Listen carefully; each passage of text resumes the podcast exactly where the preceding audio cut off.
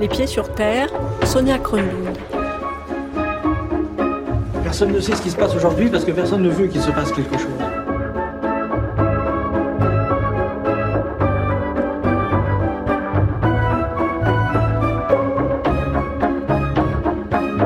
L'histoire se passe en 2013. Shen Tie et son épouse Liu Si, tous deux citoyens chinois, suivent un traitement contre l'infertilité. Plusieurs embryons, obtenus par fécondation in vitro, ont été congelés. Lorsqu'ils sont emportés par un accident de voiture, leurs parents, désespérés de rester désormais sans descendance, se lancent dans une longue bataille juridique pour utiliser ces embryons. Leur parcours est d'autant plus ardu que la gestation pour autrui est interdite en Chine. Une fois obtenu l'accès aux embryons, ils se tournent alors vers le Laos où la GPA est légale. Mais aucune compagnie aérienne n'accepte de transporter la bouteille d'azote liquide de la taille d'un thermos qui contient le précieux embryon. Il est donc acheminé au Laos en voiture par les futurs grands-parents. Il est implanté avec succès dans l'utérus d'une mère de substitution qui revient accoucher en Chine. Et en décembre 2017, soit 4 ans après la mort de ses parents biologiques, naît Tian Tian, qui veut dire gentil gentil. Il a le sourire de sa mère, mais il ressemble aussi à son père. L'histoire est abondamment commentée sur les réseaux sociaux chinois où elle soulève un tollé de protestation. 40 ans après la naissance en Angleterre du premier bébé éprouvette, Louise Brown, en 1978, qui suscitait déjà l'indignation des autorités religieuses, les débats parlementaires et bioéthiques autour de la PMA et de la GPA ne vont pas manquer d'occuper notre automne et même notre hiver, puisque le président de la République française a promis une nouvelle loi.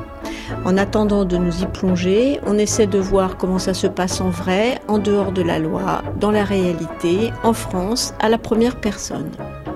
PMA hors la loi, c'est le nouveau podcast des pieds sur terre par Adila Benedjaïsou.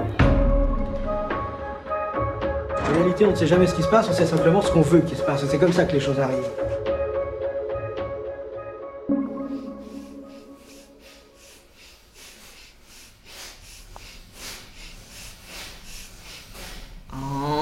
Inspirez. Retenez le souffle, concentrez-vous sur le but de nez, le but de la langue contre le palais, Mula Bandha. Expirez, concentrez-vous sur les ovaires, sur les deux ovaires en même temps.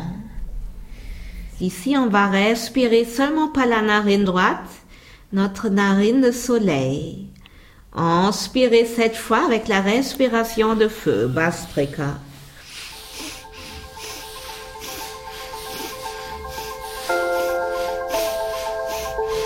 Ce que vous entendez là, c'est un cours de yoga des hormones. Comme son nom l'indique, c'est un yoga qui est censé activer les hormones féminines. Le cours est donc exclusivement fréquenté par des femmes. Des femmes qui ont des règles douloureuses, des femmes qui sont à l'âge de la ménopause et des femmes qui désirent tomber enceinte. Inspirez. Retenez le souffle, concentrez-vous sur le but de nez. Si vous m'aviez invité dans ce cours il y a encore deux mois, laissez-moi vous dire que je serais partie en courant. Pourtant, aujourd'hui, je suis là, à essayer d'inspirer par ma narine de soleil et visualiser mes ovaires. Et si je fais une chose qui me ressemble si peu, c'est que depuis quelque temps, j'ai une envie qui ne me ressemble pas du tout. Expirez. Je voudrais avoir un enfant. Concentrez-vous sur l'ovaire à gauche comme vous le regardiez. Cette envie m'est venue très tard, sans doute trop tard. J'ai 43 ans et mon corps est probablement trop vieux pour enfanter. Je ne sais pas si vous vous souvenez des redoublants au collège qui dépassaient tout le monde en taille et restaient des gamins dans leur tête. Eh ben c'est comme ça que je me sens, comme une redoublante de la vie.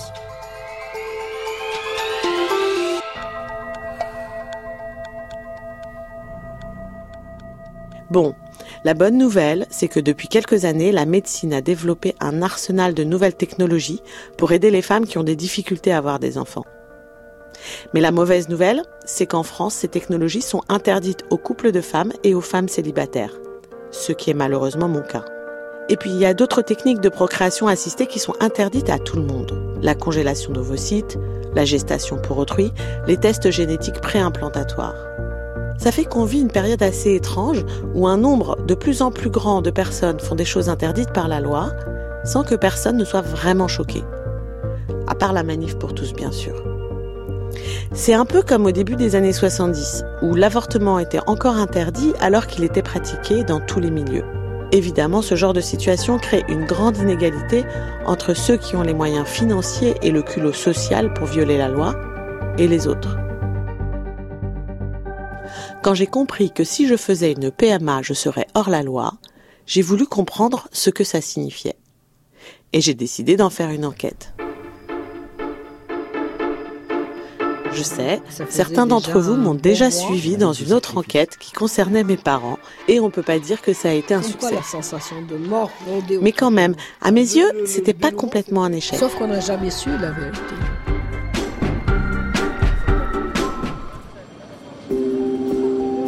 C'est le même pari que je fais aujourd'hui en me lançant dans ce projet dont je ne connais pas l'issue. Que j'ai un enfant ou pas, ce que j'aurai appris en route me servira. Nous servira à tous, je l'espère. Comme dirait ma prof de yoga des hormones, ce qui compte, ce n'est pas le but, c'est le chemin. Et bizarrement, ce qui me retient de m'engager sur ce chemin, ce n'est pas l'idée de violer la loi, mais une question cruciale. Que va dire ma mère?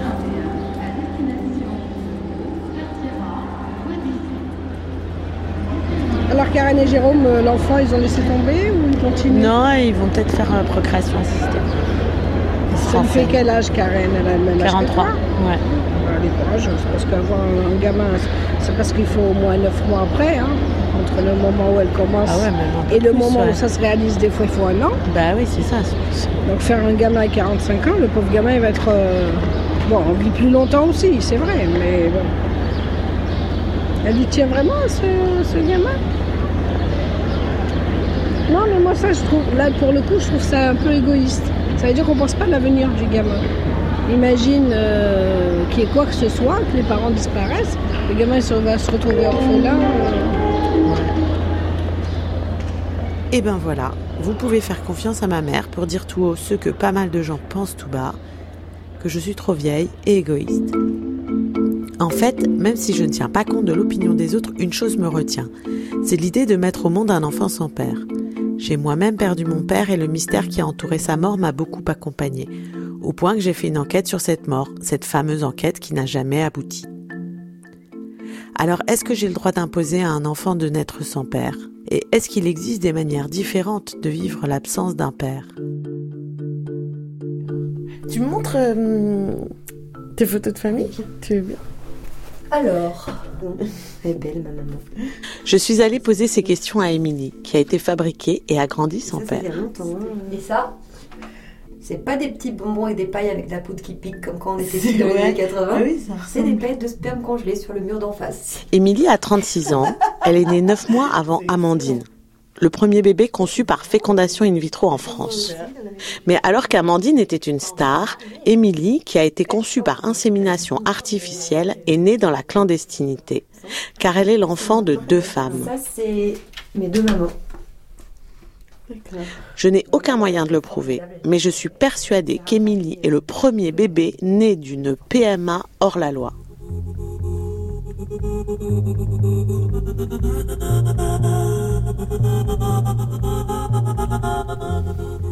Est-ce que tu te souviens d'un moment où on t'a dit comment t'étais venue au monde? Oui. J'étais au collège et je crois que c'était dans les vacances, donc euh, mes deux mamans et moi. Et euh, ma mère m'a emmenée passer une journée, juste toutes les deux, dans un très joli petit village médiéval. Et puis elle m'a payé une crêpe, on s'est assise et elle m'a dit euh, mais euh, je suis un peu surprise, euh, je tu te demandes jamais d'où tu viens, ton histoire, comment t'as été conçue, tout ça. Et, et en fait, tout à coup, quand ma mère m'a proposé de me raconter mon histoire, j'ai fondu en larmes parce que ma seule angoisse a été de lui dire Mais pourquoi? C'est pas toi, ma maman Tout à coup, la seule chose qui m'angoissait euh, sur le coup, ça aurait été qu'elle me réponde qu'en fait, euh, rien de tout ça n'était vrai, que c'était pas elle, ma maman, ou. C'était la seule chose qui aurait pu m'inquiéter, quoi. Ouais.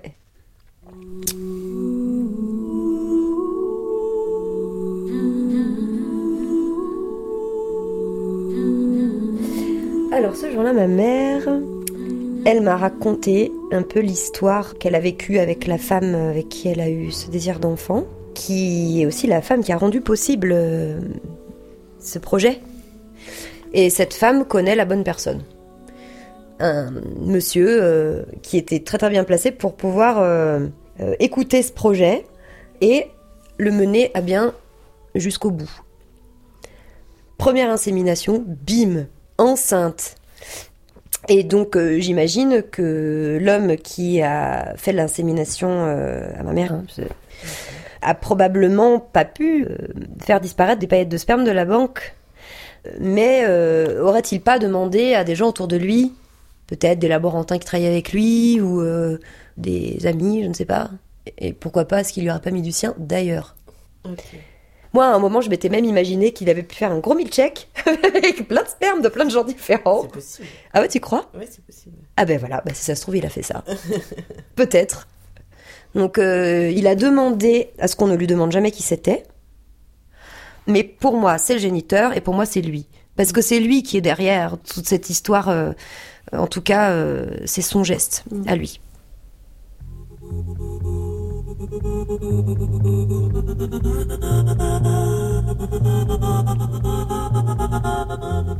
Petite, moi j'ai été dans l'école de mon village. Donc c'était compliqué parce qu'à cette époque j'avais pas trop de copains et de copines. Il y avait des trucs un peu dans la cour, genre tu sais, on se touchait. Et il y avait un garçon qui était très très disgracieux dans la classe. Et lui et moi, quand euh, les autres nous frôlaient ou nous touchaient, après ils se touchaient tous les uns les autres en disant t'as la gale, t'as la gale. Il fallait se repasser la gale. Donc lui et moi on était les, les brebis galeuses très clairement de la classe. Mais tu répondais quoi quand on mettait profession du père euh, sur le- la petite fiche euh, Bah, je rayais. Mon père, je rayais. Je me souviens par exemple, quand on, à l'école primaire, on fait les cadeaux de fête des pères, bah, je faisais un cadeau euh, que j'offrais à ma deuxième maman. Bon, j'étais pas dupe que c'était pas un père, mais, mais du coup, euh, bah, c'était son moment à elle. En tout cas, je crois que moi, il y avait de l'amour à la maison, euh, que tout ça allait très bien, mais que euh, un jour j'ai entendu parler des homosexuels, mais que je n'avais encore jamais euh, associé ce que je vivais à la maison avec euh, ce mot dont j'entendais parler euh, de manière euh, négative. Et un jour, quand j'ai rejoint ce que je vivais avec toutes ces choses négatives qu'on disait sur l'homosexualité, j'ai, je crois que j'ai eu un petit moment de honte. J'ai le souvenir d'une fois en particulier où en revenant, on était allé à la ville voir un film et en revenant un soir, euh, mes mamans n'étaient pas hyper démonstratives dans l'espace public, mais là c'était en ville tard le soir. Euh, euh, elles sont peut-être esquissé un geste, euh, tu vois, en se tenant par l'épaule ou par la main ou quoi. Et je me souviens très très bien de ce jour où euh, je me suis éloignée, d'un mètre pour marcher à un mètre d'elle pour euh, surtout pas que si on nous voit, on pense que euh, j'avais à voir avec ces deux femmes. En tout cas, je sais que c'est reparti extrêmement vite et que j'en ai très vite absolument strictement rien à carrer. Donc ça a été simple longtemps et puis euh, c'est devenu compliqué quand j'ai commencé vraiment à me- à me poser les questions. En tout cas, j'étais aimée.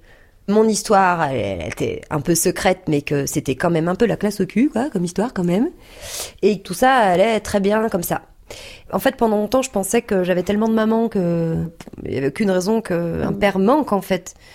Et un jour, euh, j'ai compris qu'en fait, euh, j'aurais aimé qu'un homme, euh, le géniteur, du coup, peut-être lui, qu'est-ce que j'aurais aimé que cet homme un jour me prenne dans mes bras et me dise je t'aime.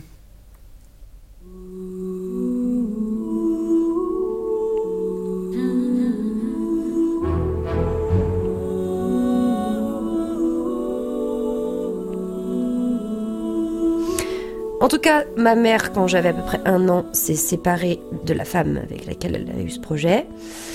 Et euh, pour mes 30 ans, la femme euh, s'est manifestée.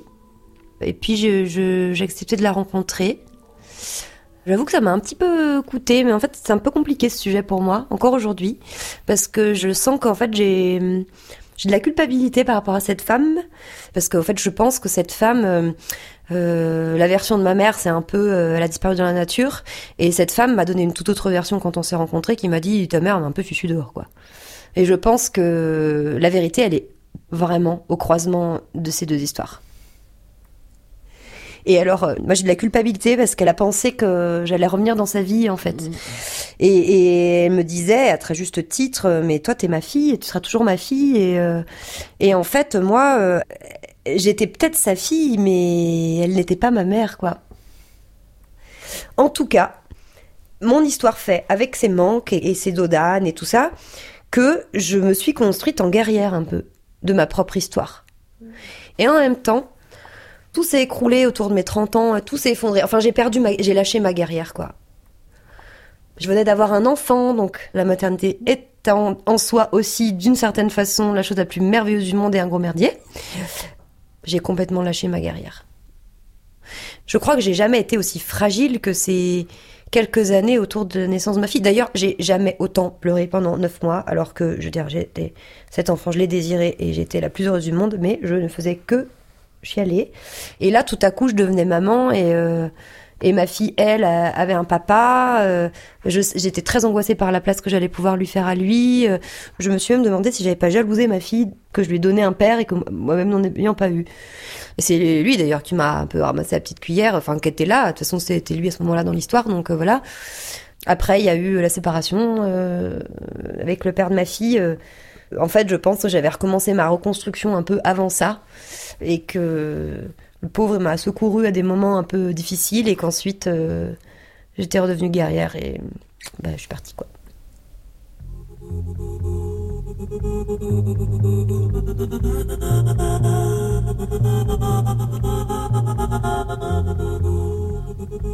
Pour moi, l'amour n'est absolument pas sexué. L'amour sexuel, certes, mais, mais pas, pas genré. Voilà, c'est ça. Toutes ces questions-là m'intéressaient beaucoup justement, les questions des amours différents, ça m'a toujours intéressé. Je me suis toujours dit que je pourrais aimer une femme comme j'aime un homme, mais ça, d'une certaine façon, c'était presque euh, un fondamental pour moi, un, principe. Je me rendais bien compte que euh, bah, j'aimais plutôt les hommes. Et bon, ça s'installait, quoi, ça changeait pas. Donc euh, j'étais limite en train de me dire que c'était un principe, mais que si ça se trouve, ça ne m'arrivera jamais d'aimer une femme. Jusqu'à ce que ça m'arrive. voilà, parce qu'aujourd'hui, euh, je suis très très amoureuse d'une femme, qui n'est donc pas la première. Et euh, en gros, euh, depuis que j'ai été amoureuse d'une femme, je n'ai plus été amoureuse d'hommes. Et je ne les désire plus. je dis pas que ça n'arrivera plus jamais, mais on n'a plus grand chose à se dire de ce côté-là que les hommes. En fait, je crois que le problème de mon histoire aujourd'hui, dans le fait que j'aime une femme aujourd'hui très très fort, donne du grain à moudre à la pensée réac, quoi. Je me souviens d'un de mes premiers petits copains euh, que j'ai largué le jour où il m'a dit euh, Mais euh, tu sais, t'as pas peur que ce soit héréditaire? Il paraît que c'est un peu héréditaire. Et en fait, aujourd'hui, je repense à, lui, ça me fait sourire parce que je me dis juste, c'est pas une histoire d'hérédité, juste comment on m'a appris à aimer comme j'ai envie d'aimer, et que donc aujourd'hui, j'aime aussi les femmes. Mais n'empêche que, d'un point de vue extérieur, mon histoire, elle peut donner du grain à moudre à des, des débiles, quoi. Donc il faut continuer à se battre chacun. Moi, toi, avec ton histoire à toi, qui est mm. complètement incroyable aussi, il faut rester en vigilance tout le temps, quoi. Mm.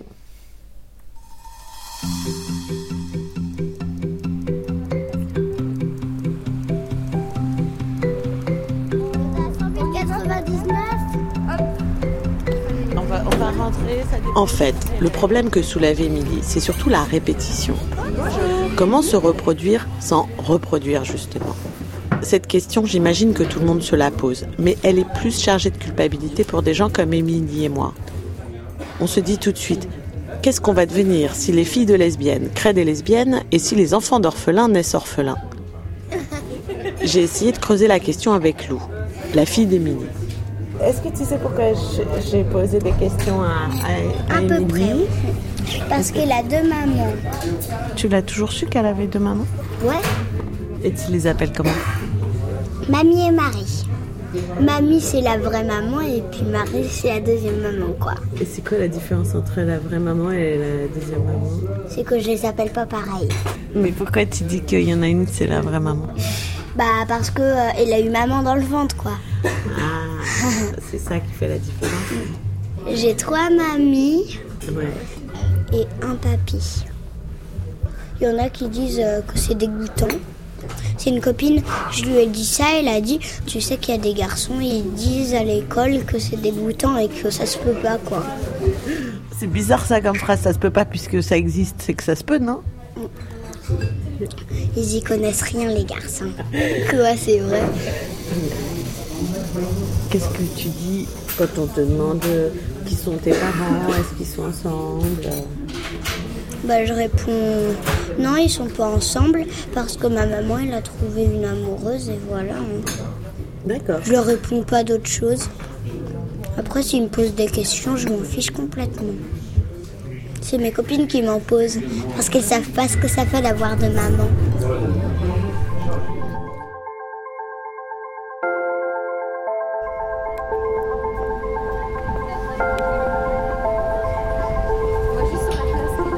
Rencontre avec Émilie et Lou a fini de me convaincre qu'on peut être très heureux d'avoir grandi différemment.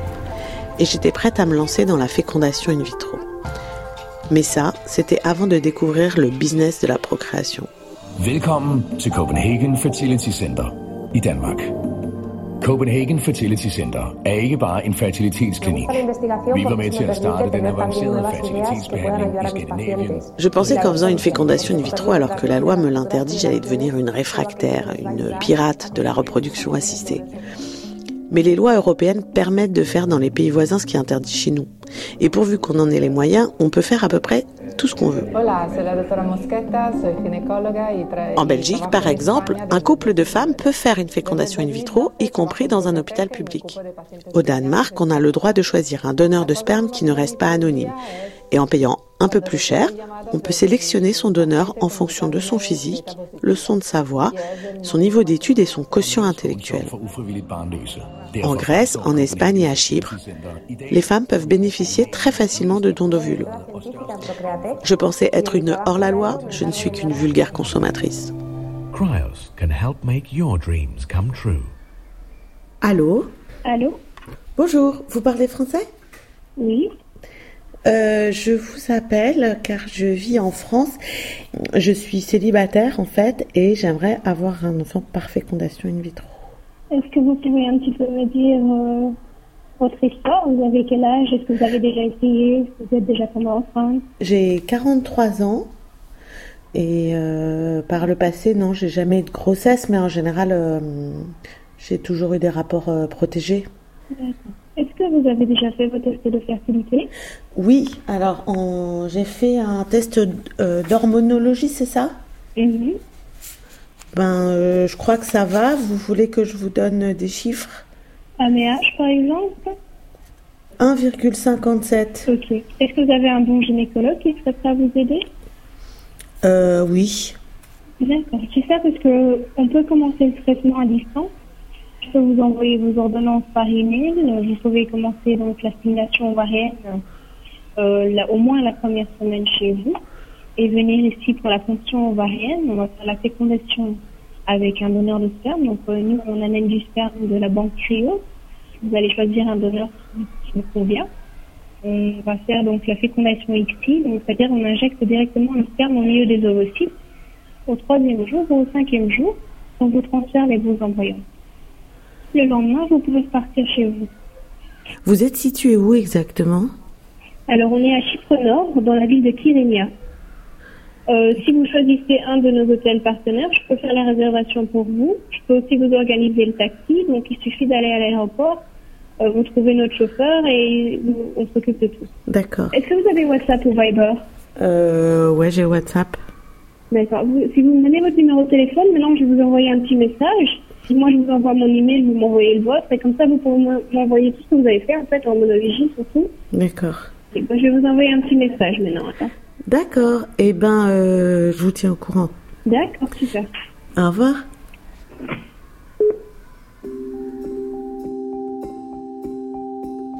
Pas tout à fait convaincue par l'idée de faire un enfant via WhatsApp, j'ai orienté mes recherches vers le Danemark et l'Espagne.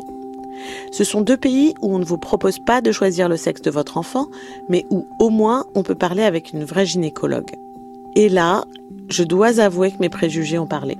Si j'achetais une voiture, je choisirais une Volvo plutôt qu'une Seat. Eh bien, pour la FIV, c'est pareil. Je suis persuadée qu'une clinique scandinave sera plus fiable et plus hygiénique qu'une clinique espagnole. Je suis donc allée voir Lisa, qui a fait plusieurs tentatives au Danemark. Non, écoute, moi, je, bah, tu sais, moi, j'avais payé un package. Quand la première n'a pas marché, je me suis dit, bah là, je vais me faire un pack euh, trois filles parce que, tu vois, D'accord. Quand ils m'ont fait le package, ils m'ont, j'ai, une feuille effectivement qui prouve que j'ai payé un package avec le prix des, des trois fibres. Et c'est écrit en danois. et là, tu fais putain, ils sont vraiment gonflés. Pourquoi t'as pas exigé le même document en Ah bah j'ai demandé, hein, mais ils m'ont dit, vous savez, normalement, vous devriez pas avoir droit au package trois fibres. Je dis, mais comment ça enfin, C'est la dernière fois, là, c'était il y a un mois, où j'ai payé la congélation de l'embryon. Oui. Et j'ai payé la décongélation de l'embryon. Là, tu fais, putain, ils sont... Et là, moi, tu vois, voilà, ça, pour moi, c'est typique. Je me suis dit, putain, ils sont quand même super gonflés. quoi. Comme ils ne préviennent pas, enfin, tu vois, moi, je suis arrivée là-bas, ils te sortent la facture directe. euh, tu vois, tu sais pas tout ça. En fait, il y a beaucoup de flou, si tu veux, au Danemark.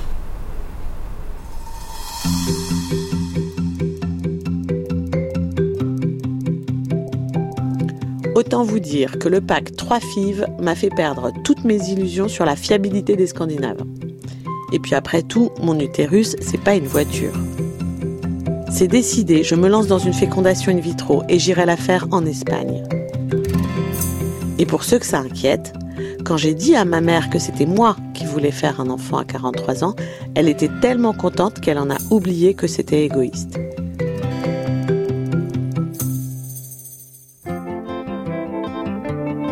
All of the thoughts we thought would stay unsaid have made their way here instead. PMA hors la loi épisode 1, un podcast d'Adila Benedjaïzou réalisé par Emmanuel Geoffroy avec un coup de main de Cécile Lafont. Merci à Ricarda, à l'association Yoga Vision, à Atika, à Émilie, à Lou et à Lisa.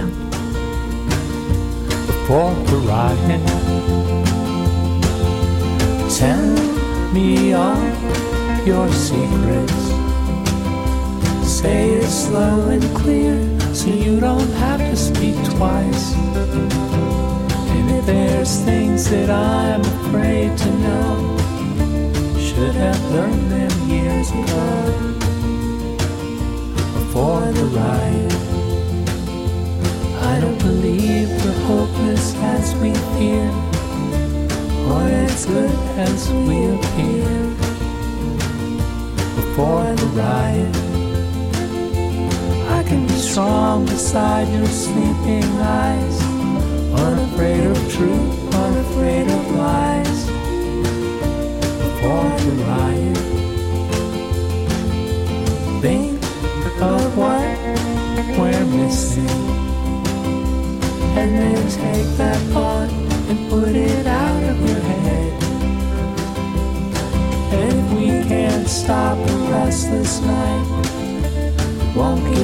without a fight. Before the riot.